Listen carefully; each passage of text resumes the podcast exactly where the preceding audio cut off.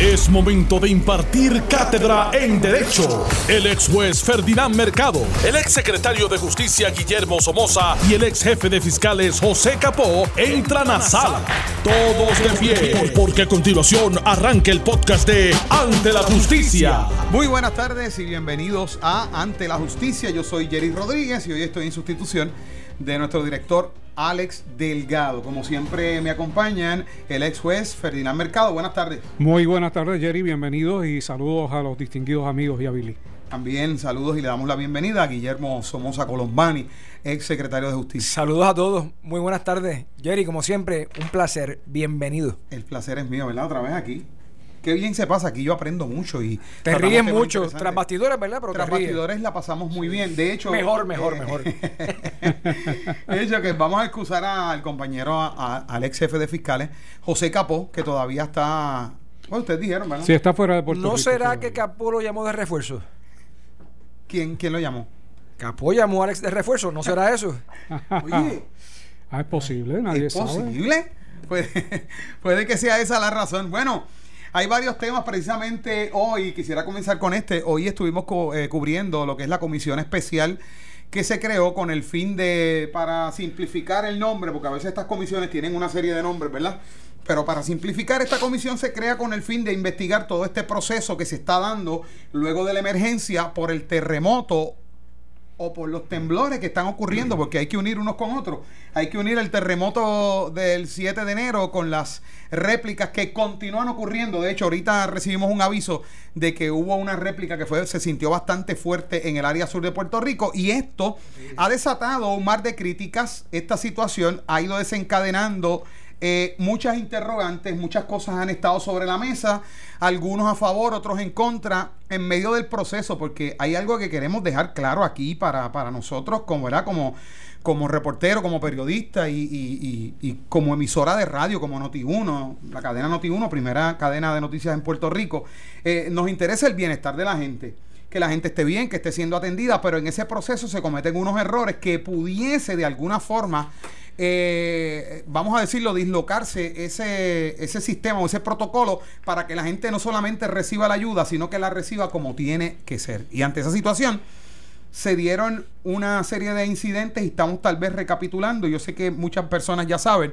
Eh, a raíz de todo esto, de lo que se hizo, de lo que no se hizo, de lo que se dice que se dejó de hacer, parecía un trabalengua, pero es una realidad.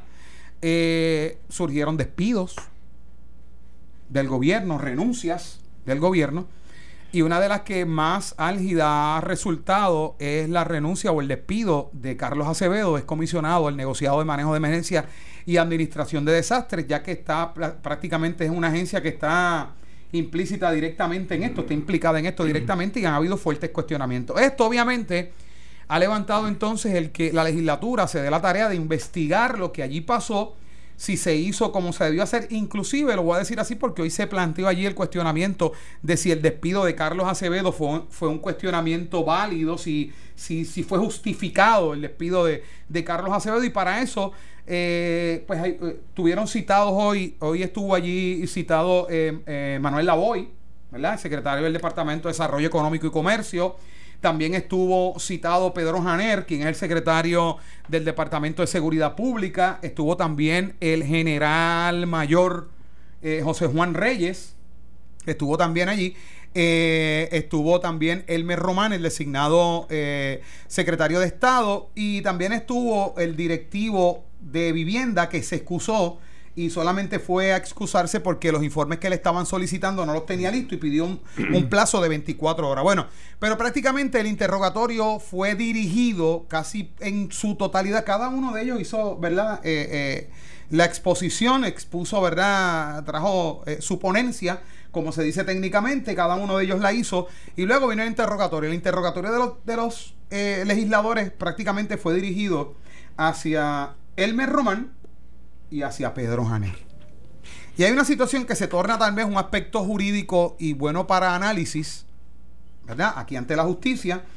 Y es que en un momento dado, cuando se trae a colación aquel informe bajo una orden ejecutiva, ¿verdad? Un informe que se solicitó del Ejecutivo que investigaran la situación de los almacenes, el almacén en Ponce que encontraron, en el sector La Guancha, en el área de La Guancha en Ponce, que incluía también el despido de Carlos Acevedo y que mm, ustedes recordarán que dieron un plazo de 48 horas. Pues se indagó sobre ese particular y se le preguntó a Elmer Román, designado secretario de Estado, que si él vio el informe, él dijo que sí, que si el informe le llegó a su mano, él dijo que sí, pero cuando se le comenzó entonces a interrogar acerca del contenido del informe, qué dice el informe, el informe habla acerca del despido de Carlos Acevedo, los detalles sobre este particular, él dijo que no iba porque era una investigación que estaba en curso. De inmediato fue cuestionado porque eh, la protección ejecutiva es que se le llama. Privilegio ejecutivo. Privilegio ejecutivo no le cobija hasta ese punto que él tenga que esté cobijado para él eh, evitar contestar. Él dijo que no es, no es que él no quería contestar, sino que ese informe está en manos de la Secretaría de Justicia. Obviamente, yo sé por dónde viene el interrogatorio y yo, y yo quiero que ustedes me analicen esto y me den su punto de vista como jurista, porque el interrogatorio viene en términos de que si este, para dar un ejemplo hipotético y, a beneficio también de los que nos están viendo a través de, ¿verdad? De Noti1 TV, si este es el informe y yo te lo entrego para que lo revises, yo te lo entrego para que lo revises, pues tú lo revisaste, tú lo viste y yo te estoy preguntando qué tú viste ahí en el informe. ¿Usted lo revisó? Sí. ¿Usted lo vio? Sí. ¿Le llegó a las manos? Sí. Y él dijo que no al final. ¿Que no qué? Dijo que no qué. Que él no podía dar información de ahí porque eh, era una investigación en curso eh, y entonces la representante María Milagro Charbonier de inmediato le increpó y le dijo, pero ¿qué disposición de ley, qué legislación habla en términos de que usted no nos puede decir eso? ¿Qué aspecto jurídico habla de que usted no nos puede hablar de eso? Usted nos debe hablar y él dijo que no, que por deferencia a la Secretaría de Justicia, que es en manos de quien esté ese informe. Ferdinand Mercado. Sí, mira, eh, debemos puntualizar que el señor Elmer Román eh, comparece hoy básicamente a una vista sobre la situación de los terremotos y los problemas de suministro, pero realmente comparece en una doble capacidad. ¿Por qué? Porque estaba siendo evaluado en términos de cómo se manejaron las crisis de los suministros, además de que él era el encargado de esta investigación, pero hay un detalle adicional. Él está siendo evaluado para secretario de Estado y aun cuando la citación de hoy no fue para evaluar al secretario de Estado en esa capacidad, su comparecencia era una que evaluaba las gestiones y las respuestas del secretario de Estado a un interrogatorio legislativo. Elmer Román no lució bien hoy ante la legislatura. ¿Por qué? Porque trató de, eh, de alguna manera, encubrir algo que no podía encubrir y que estaba en su conocimiento. Él indicó allí que eh, esta investigación del NIE, del negociado de investigaciones especiales, fue realizada, le fue entregada y fue referida al Departamento de Justicia. Cuando se le pide que dé detalles, no las da. Cuando se le pide que dé copia del informe, dice que no lo tiene, que lo tiene la secretaria, que si estuviera en su poder, él no tendría problema para darlo. La legisladora Charbonnier le dice, pues pídaselo al Departamento de Justicia. No, es que ya eso sigue un orden, eso está dentro del, protocolo y eh, la cosa es que no quería contestar, pero sí dio una respuesta porque por más brillante que uno sea, eh, tratando de encubrir la verdad, o evadir. O evadir la verdad, el inconsciente lo traiciona. Y contestando una de esas preguntas a la legisladora Charbonnier, él dice que el informe no fija responsabilidades ni dice nombres. O sea, y específicamente la legisladora le dice, o sea, eh, no señala a Carlos, ¿cómo es que se llama? Carlos Acevedo. A Carlos Acevedo. Y él dijo que no. Él dijo que no. Entonces, ¿quién es el responsable de todo esto? ¿A quién señala? ¿Cuál es el delito cometido, si alguno, para ser referido al Departamento de Justicia después de una investigación por el negociado de investigaciones especiales? Todo esto se quedó prácticamente en el aire. No hay nada mejor que decir la verdad. Lo que pasa es que la verdad es una, pero se dice de muchas maneras diferentes. La realidad es que él acaba diciendo no solamente que Acevedo, siempre hay un protocolo de pre, ocurren los hechos o pre-incidente y durante el incidente. Y él reclama incluso que no solamente Acevedo, sino que el jefe de operaciones del MEAT, Joel Figueroa, en ningún momento le detallaron que existían suministros en Ponce, que también incluía mini tanques de gas, pañales, para infantes, para adultos, correcto, este, y estufas de gas. Pues entonces alguien falló aquí y hay que expresarlo. Lo que pasa es que esto empieza al revés y me explico. Una vez llega una querella, si es que llega al Departamento de Justicia, a donde quienes investigan son los agentes que están adscritos a lo que antes era el NIE y ahora es el comisionado eh, que lo dirige Héctor Pito López. Y de ahí, entonces, este miscuido, aquí primero fue el, negociado, el NIE, y se lo pasa a justicia. ¿Por qué tuvieron ellos acceso? Tuvieron acceso ahora. Eh, uno puede elaborar y establecer que él no tiene conocimiento personal, de lo que tiene conocimiento personal puede hablar, y por eso a mi juicio sí habló de Acevedo y habló de Joel Figueroa. Pero es una investigación que está en marcha porque aunque hubo una preliminar que hizo Enie, un fiscal va a revisar todo lo que hizo y va a entrar en, una, un turno de preguntas y respuestas para poder elaborar más. Y de lo que él tenga conocimiento personal, si no le han dicho, ¿verdad?, que hay una mordaza que no puede hacerlo, él puede abundar porque él no va a tener conocimiento de lo que es el sumario fiscal, que es la investigación que hace el fiscal. No es ni él. ¿Qué te parece? Pues mira, sí, a mí me parece que él tiene información de lo que dice el informe porque se le entre... primero, primero la gobernadora comete el error de encomendarle una investigación de naturaleza criminal al secretario de Estado, no directamente al negociado de investigaciones especiales o al Departamento de Justicia. Al Departamento de Justicia. Directamente. Correcto. Entonces uno se pregunta, ¿por qué razón la ex secretaria de Justicia que conoce los procesos los corrompe y pone a la cabeza de una investigación criminal al secretario de Estado que era el comisión, el, el secretario del Departamento de Seguridad Pública, bajo el cual estaba todo el protocolo y toda la responsabilidad administrativa de su dependencia. Se dan cuenta, se dan cuenta tarde, porque aquí el problema es que cometen los errores y se dan cuenta tarde.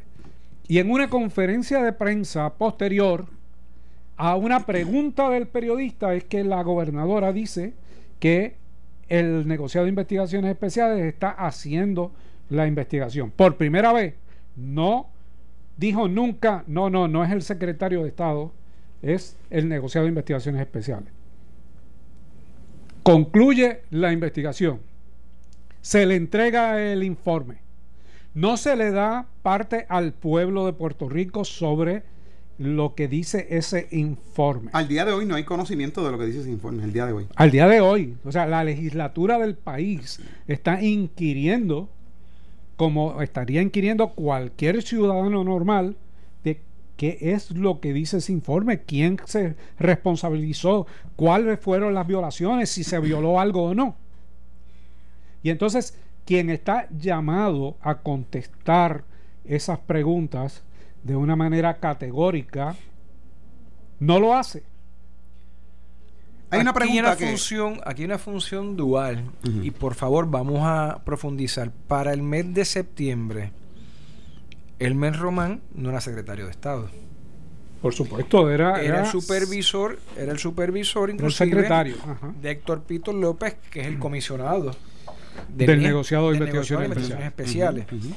y aquí uno puede ver en esa medida, y él en esencia era responsable en esa sombrilla eh, y debió haber tenido conocimiento de lo que establece este, esa sombrilla. O sea que hay como dos funciones duales, porque ahora él está el secretario de Estado está por encima, inclusive, es el segundo en mando constitucionalmente. Eh, y hay un elemento. Claro, no está confirmado. Y aquí ya estamos viendo, ¿verdad?, cómo su nombramiento está siendo evaluado por la Cámara de Representantes y lo que se escucha en las noticias es que no tiene el aval de varios representantes de la mayoría y con lo ocurrido hoy, me imagino que hay algunos que se le pueden estar uniendo. y, la, legisladora Charbonnier concluyó diciendo que las respuestas le dejaban un mal sabor. Un mal sabor, sí, así fue que concluyó. Estábamos allí presentes, así fue, allí fue, así fue que concluyó. Hay, un, hay unos puntos importantes de cosas que se dieron allí que yo los quiero traer, pero yo quiero, yo quiero dejar mi perspectiva periodística, ¿verdad? Vamos a analizar eh, lo que pasó en las vistas y qué, ángulos tú vas a tratar de resaltar en este asunto. ¿Qué interrogante? Número uno, mencionaste algo bien importante y tengo que mi perspectiva desde la, desde la banca de la prensa es que el representante Gabriel Rodríguez Aguiló, a quien el Carlos Johnny Méndez le, comisionó que, presidiera esta comisión especial, está teniendo, y ahí él a veces interrumpía a la representante Charbonnier teniendo una deferencia mencionando precisamente el aspecto, Billy, que tú acabas de mencionar, que es el aspecto donde él hay una no pudiéramos llamarlo conflicto de intereses, pero, hay una dualidad y una doble función que tal vez eso nos puede desenfocar o nos impide de poder llevar una línea de interrogatorio entendiendo que se puede no sé si la palabra es contaminar, pero se pueden se puede entremezclar una cosa con la otra. No, lo que pasa es que tiene que tener cuidado como contesta. Por eso. Porque eh, puede implicarse no nada no para nada malo para bien, sino puede implicarse a la función que él tenía en aquella época, porque tienes que retrotraerlo. Por lo que empecé mencionando del preincidente y de una evaluación que uno tiene que tener un registro, un inventario de todo lo que hay por si surgen emergencias así, como esta. Claro, nadie sabía, pero por eso es que la cosa hay que hacerla bien, que iba a haber un terremoto. Otra cosa es que dentro de lo que está pasando en esa sala Severo Colbert, de la Cámara, yo pudiera decir que es casi, se están haciendo la mitad de los trabajos de lo que es someter ante la consideración de ambas cámaras el nombramiento de Elmer Román. Es que, ese trabajo comenzó allí. Digo, la perspectiva es de la banca de la prensa. Que, es, que tu perspectiva... La gestión, comenzó allí. Tu perspectiva es la real. Allí se estaba evaluando cómo un secretario de Estado que está para confirmación comparece en la capacidad que sea a decirle a los legisladores lo que ellos quieren escuchar y lo que están preguntando. Y él no lo logró. Ferdinand, tú que eres bien diestro de estas cuestiones parlamentarias, ¿no te parece esto una interpelación más que una citación para hablar sobre un asunto? Técnicamente sí, es, una, una, interpretación de una interpelación de comisión. Correcto. Eh, porque las interpretaciones se hacen en el hemiciclo en pleno, pero, pero sí, es correcto. Y entonces lo que me preocupa es que Elmer Román quedó mal. O sea, el secretario de Estado que va a ir a confirmación ante ese cuerpo legislativo quedó mal hoy ante los legisladores y no ante cualquier legislador el vicepresidente del cuerpo era el presidente de la comisión. Y te pregunto, bajo secretario de Estado, ¿le correspondía a él en sus funciones estar a cargo de esta investigación? Yo entiendo, bueno, la, gobernadora tiene eh, el, poder para encomendar lo que quiera al secretario de Estado, pero tiene que tener unas limitaciones de criterio porque una investigación de naturaleza criminal no se la debe encomendar al secretario de Estado.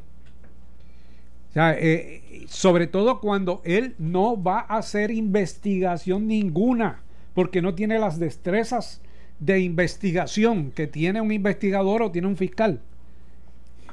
O sea, él podrá tener destrezas administrativas o destrezas militares o cualquier otra destreza, pero él no fue a investigar a nadie, él no fue a, interrogar a nadie, él no fue a tomar declaración de nadie. Es una información que él tiene a base del informe. Fíjate, tenemos que pausar, pero este tema pica y se extiende. Y yo quisiera decir, pues lo cerramos aquí, pero hay unos puntos importantes que vale la pena que discutamos en esta situación. Y yo los voy a dejar con esta pregunta que yo hice cuando yo llegué allí a cubrir. Tan pronto yo tuve frente de mí a Pichito Torres Zamora, quien está como vicepresidente de esa comisión, está allí también en los trabajos de esa comisión, y yo le dije, ¿ya todos confirmaron que venía? El nominado secretario de Estado ya confirmó que venía, porque yo inclusive me preguntaba, ¿él vendrá? Pausamos y continuamos. Estás escuchando el podcast de Ante la Justicia de Noti1630.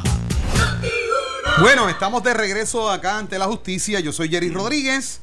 Hoy aquí sustituyendo a Alex Delgado, estoy con el ex juez Ferdinand Mercado, también con el ex secretario de Justicia Guillermo Somoza Colombani.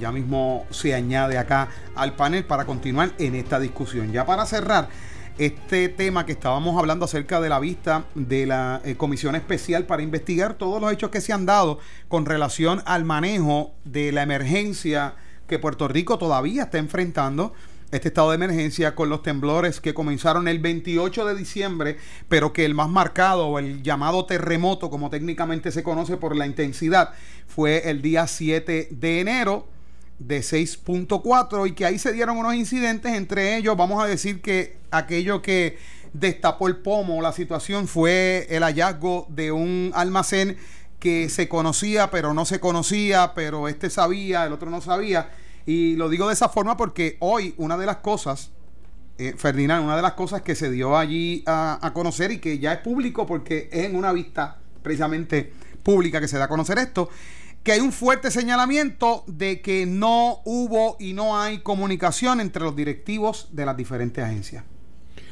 Eso es obvio. No había comunicación. Y yo no sé si han podido establecer realmente la comunicación hasta este momento. Porque, pues mire, hay unas personas que saben y unas personas que no saben.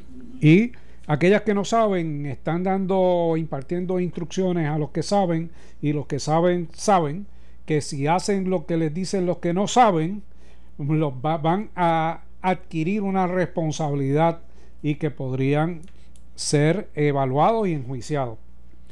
A mí me parece que todo esto se ha manejado eh, extremadamente mal desde el inicio porque se ha manejado para una proyección pública, no para resolver eh, los asuntos de, los terremotos y los suministros.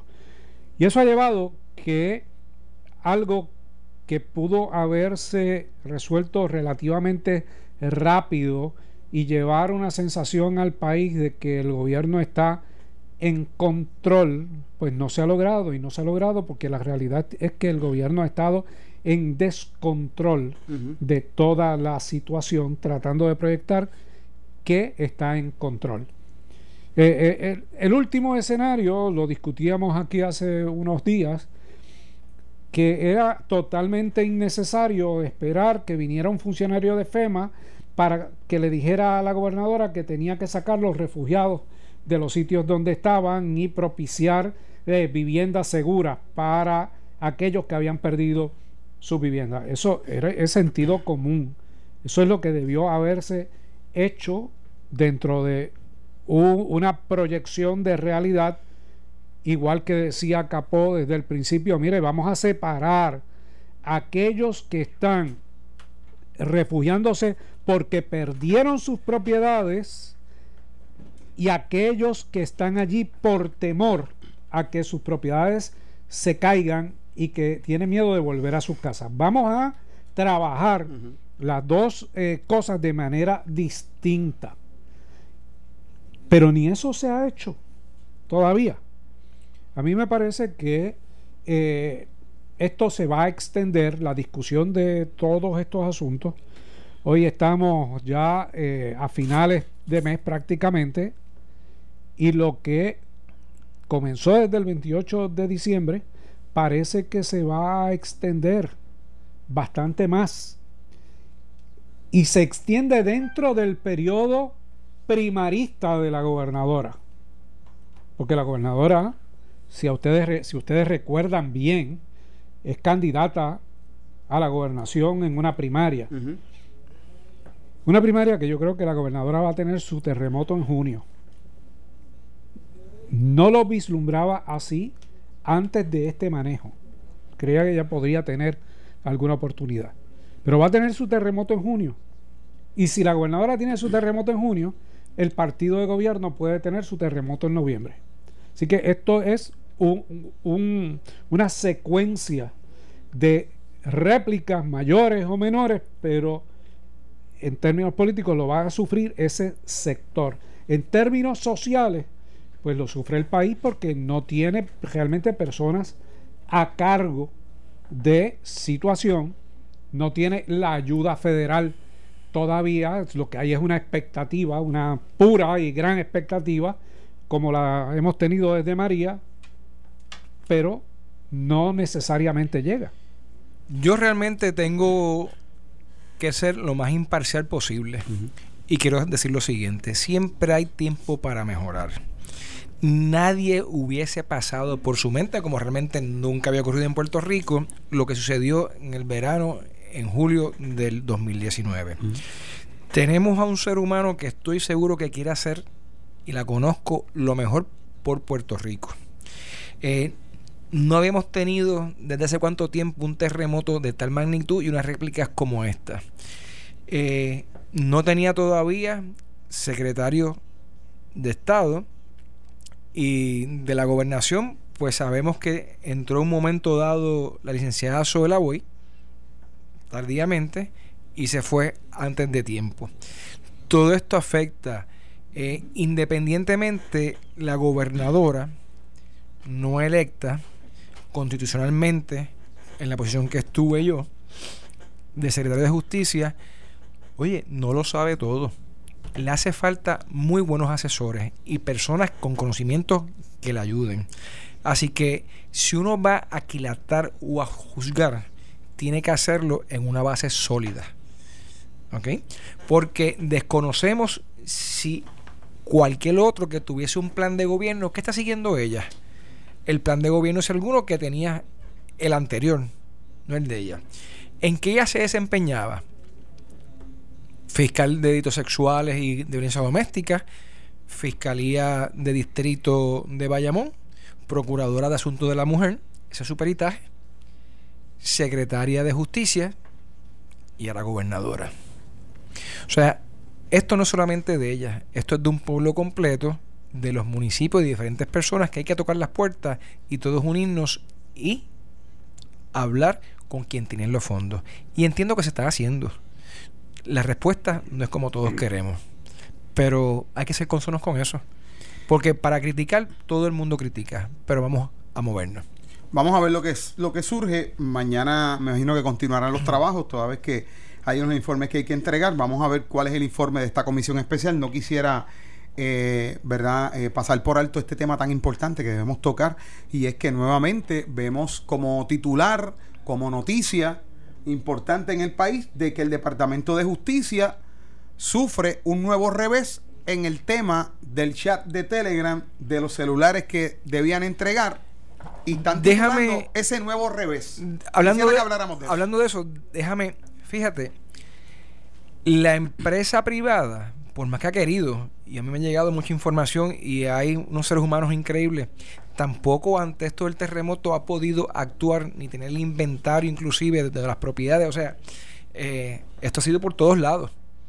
Y nosotros no podemos, ser malos con nosotros mismos. Aquí en todos los sectores tienen mucho camino por recorrer y por mejorar. Pero volviendo al revés, lo hemos discutido aquí, Capó, Alex, Ferdinand y este servidor. Y hoy sale otra vez el y Es una crónica de una muerte anunciada. ¿Te acuerdas, Ferdinand? Sí, lo sabíamos, lo habíamos dicho. Y siempre expresamos que por qué en aquel momento no inmediatamente no buscaban una declaración jurada, la sometían ante un juez para obtener la orden y el registro como constitucionalmente reza nuestro Estado de Derecho. Y como coinciden básicamente todos los juristas que se han expresado sobre lo que debió haber hecho el Departamento de Justicia. Sin embargo, fíjate, hay algo interesante hoy en el periódico que nos lleva a plantearnos, Billy, ¿engaña el Departamento de Justicia a las personas que cita? Y hago el planteamiento porque en la página 22 del periódico El Nuevo Día hay una expresión de la secretaria cuando se le pregunta, el procurador general afirmó en su solicitud de reconsideración que a justicia se le dificultó ejecutar la orden de registro porque Miranda y Sánchez se encontraban fuera del país. Y contesta la secretaria, no es porque se encontraran fuera del país, es que ellos no acogieron la citación. Con respecto a otros participantes del chat, se logró ejecutar órdenes de allanamiento. Pero mira cómo sigue. Se les citaba, lo mismo que hicieron con eh, Elías Sánchez y con Miranda. Se les citaba. Ellos acataban la orden de citación y al momento de comparecer, o sea, cuando ya estaban allí, trayendo su teléfono,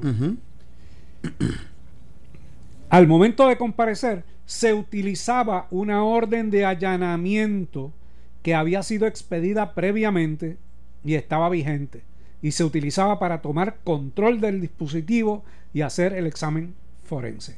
O sea, el Departamento de Justicia estaba utilizando dos mecanismos cuando pudo haber utilizado uno, que es el que hubiese dado margen a tener el control de los teléfonos de Elia Sánchez y de Edwin Miranda. Y es que hacía una citación y cuando llegaban allí con sus abogados, le presentaban la orden, dame el teléfono y, se, y lo incautaban, pudiendo haberlo incautado previamente mediante la orden, sin necesidad de ese entrampamiento. O de ser entrevistado, pero vamos a hablar las cosas como son. Aquí dijimos que la información relacionada a lo que puede tener Edwin Miranda o Elías Sánchez, ellos tenían otros mecanismos para obtenerla mediante supina. Número uno. Y miren, los otros que entregaron voluntariamente su teléfono con respecto al evento que nos compete, no la expedición de pesca de otras cosas que pudieron salir que son privilegiadas en ambos teléfonos de Elías Sánchez y de Edwin Miranda, la tienen. La tienen porque es un chat y si ¿cuántos teléfonos eran? 12, 13, 14, 11. ¿Cuántos eran? Junto con las, dos féminas. Es el mismo chat. Así que las consecuencias ya están ahí. Recuerda que decíamos que el informe no especificaba ningún tipo de delito. Ese informe fue referido al fiscal especial, panel del fiscal especial independiente. El fiscal, la presidenta había dicho que en dos semanas se reunirían. Hoy se informa que el lunes se reunieron y fue el momento en que eh, se le dio el informe de 109 páginas a los miembros del panel eh, del FEI para que lo evaluaran y lo leyeran. En toda la eh, investigación, perdón, en todo el artículo que se publica hoy, no se hace referencia tampoco a ningún delito específico que se haya incluido. Lo discutimos. En otras palabras, uno dice, a base del estudio de la investigación preliminar que hicieron los agentes de negociado de investigaciones especiales y la División de Integridad Pública, en este caso, se determina que no eh, recomendamos, a base de la causa probable que establece una vista preliminar, que ustedes nombren a un fiscal especial independiente para esto. ¿Quién tiene la potestad final? El panel del FEI. O puede establecer, a base de la investigación que reza, hemos encontrado que hay causa probable por tal, tal, tal y tal delito para que ustedes amplíen la investigación nombrando un fiscal a esos fines.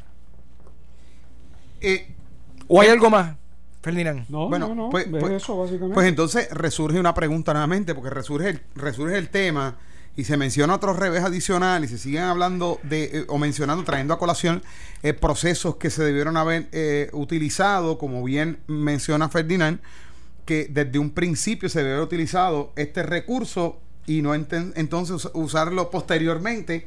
Entonces quiere decir, ¿a, a dónde es que quieren llegar con esto? Mira, yo dije. Porque no- yo sé ya que ellos no quieren ser juzgados. Elías Sánchez y demás, pero, pero, pero, y, y el gobierno y la gente que tiene que Sí, establecer pero- el proceso. Pero correcto, volvemos a lo mismo, la información. Una cosa es entregar un celular y otra cosa es por obtener por otros medios, como son los que están. O sea, Ferdinand, eh, Jerry y yo tenemos un chat. Yo no quiero entrar, entregar el mismo, pero es que en el tuyo, que tú entregaste voluntariamente, está la información que. Correcto, Claro. pues, ¿de, qué- de qué estamos hablando? Pero aquí habíamos eh, hecho el análisis y decía yo que el uso inadecuado de un recurso que lo que hace es eh, extender y ganar tiempo eh, para las personas citadas, lo que hace es establecer un mecanismo de protección sobre ellas. Mientras más tiempo pase, más se va apagando, o por lo menos eso piensan algunos, más se va apagando el tema. Hay otros temas que, que, que lo, lo van cubriendo y lo dejan debajo de la alfombra. Y pues mientras eso pase, ellos están bastante protegidos. Ahora se puede utilizar, porque se puede, ¿verdad, Billy? Que se puede utilizar la orden de registro y allanamiento y hacer todas las gestiones que sean necesarias, porque es un caso, un caso que el pueblo de Puerto Rico le interesa. Todas las gestiones que sean necesarias, aunque sea en Miami. O sea, obviamente. Bueno, es que la misma noticia lo dice. Oye, hay, hay lo que se llama Pero- full faith and credit. Entera fuerza ¿eh? y valor con lo que hay en Puerto Rico. Hay reciprocidad. Que cueste un poco más, sí se puede Yo hacer. pudiera, yo pudiera entonces pensar que si en el caso, en el ejemplo hipotético que utilizó Billy, que nosotros tres tenemos un chat, quiere decir que la conversación Que por que cierto, está en el tuyo, está en el mío, está en el de Billy. Que, por cierto, si es el de es Billy la que verdad, quieren, es la verdad. el de Billy hay cosas que no hay en el tuyo ni en el mío. Ajá. es la verdad y lo tenemos. Ahora, si tú quieres descubrir otro chat que yo estoy con Alex, que tú no estás, ya esos son otros Otras 20 cosas. pesos. Y al final del día, nos quedan 30 segundos. Y al final del día, ¿qué va a pasar? ¿Esto tendrá conclusión? Sí. ¿Se conseguirá sí. investigar? ¿Habrán responsables? Bueno, no, ¿Se adjudicará? no, Bueno, el, son muchas el, FEI, el FEI está investigando. Eh, sí vamos a saber lo que el FEI determine en cuanto a si eh, entiende que hay suficiente evidencia para designar un fiscal especial independiente y si va a incluir entre esa designación a estos dos ciudadanos que no han entregado aún su celular o si no los va a incorporar como acusados. Y eso ¿Cuándo saldrá? El FEI tiene 90 días para realizar su investigación y 90 más para extenderlo. Y estamos ya en 180 días. Y caemos por ahí más o menos el día de las elecciones. Wow. O después de ellas. Vamos a ver qué pasa. Bueno, hasta aquí ante la justicia. Gracias a Guillermo Somoza Colombani, a Ferdinand Mercado, ustedes por estar ahí. Y lo a Jerry, próximo- y a Jerry. Sí, y lo próximo por la piedra con Mario Porrata. Esto fue el podcast de Noti1630. Ante la justicia. El único programa en la radio con un Dream Team de expertos en derecho. Dale play a tu podcast favorito a través de Apple Podcasts, Spotify, Google Podcasts, Stitcher y notiuno.com.